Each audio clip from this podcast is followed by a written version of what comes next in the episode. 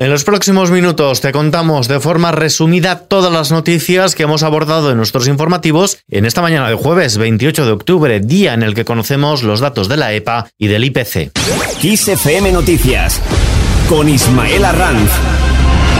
España supera los 20 millones de ocupados. El mercado laboral sumó 359.300 ocupados en el tercer trimestre de este año frente al anterior, superando así la barrera de los 20 millones de ocupados, un nivel que no se registraba desde finales de 2008. Según la encuesta de población activa publicada por el Instituto Nacional de Estadística, el número de desempleados disminuyó en 127.100 personas hasta los 3.416.700, lo que deja la tasa de paro al 14,57% en el empleo. Los servicios, gracias al fuerte repunte del turismo este pasado verano, fueron los que más tiraron del mercado laboral.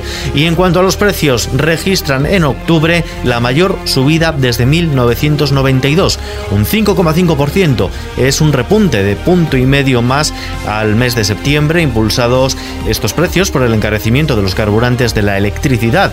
Y es que la luz se resiste a caer por debajo de los 200 euros. El precio medio de la electricidad en el mercado mayorista se ha situado para este jueves en 205,05 euros el megavatio hora, lo que supone un descenso del 9,3% respecto al precio fijado para ayer. En clave energética, Argelia garantiza el suministro de gas. Ante el cierre este domingo del gasoducto Magreb-Europa, el gobierno argelino se ha comprometido con el español a complementar el suministro de gas a España a través del gasoducto que une Argelia directamente con Almería, con cargamentos de gas natural licuado en barco mediante un calendario de entregas que ambos países deben definir. Escuchamos a la vicepresidenta tercera del Gobierno y ministra para la Transición Ecológica. Escuchamos a Teresa Rivera. No solamente se ha explicitado en la garantía total con respecto al suministro, a los volúmenes de suministro pactados hoy, sino la apertura, en su caso, a estudiar cuándo y cómo, en caso de que España reclamara, pidiera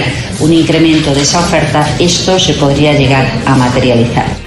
En la arena política, el Partido Popular exige la comparecencia urgente del presidente del gobierno, Pedro Sánchez, después de que el Tribunal Constitucional le haya dado un nuevo varapalo por el estado de alarma. Ha declarado inconstitucional el segundo estado de alarma. Cuca Gamarra es la portavoz del Partido Popular en el Congreso. Sin duda alguna, es necesaria la comparecencia del presidente del gobierno para que dé cuenta a los españoles en relación a esta sentencia.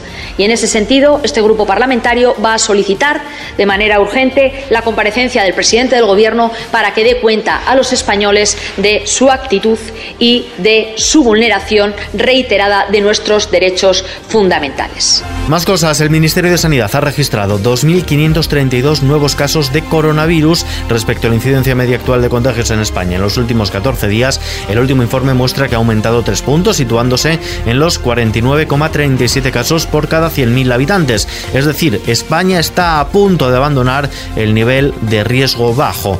En La Palma, mientras tanto, preocupa la calidad del aire. La lava que emerge de la erupción volcánica de La Palma ha dado cierta tregua a la población del Valle de Aridane, ya que avanza hacia el mar sobre coladas anteriores sin causar nuevos daños. Sin embargo, ahora lo que preocupa es la calidad del aire debido a las emisiones de dióxido de azufre del penacho volcánico.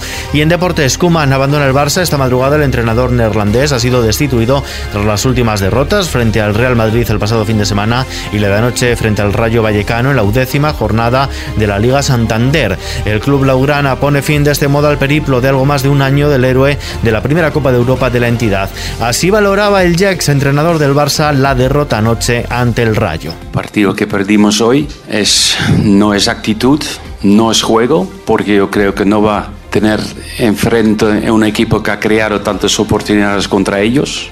Entonces es cuestión de no marcar y no puedes decir nada más. De momento es todo. La información continúa puntual en los boletines horarios de XFM. Hasta mañana.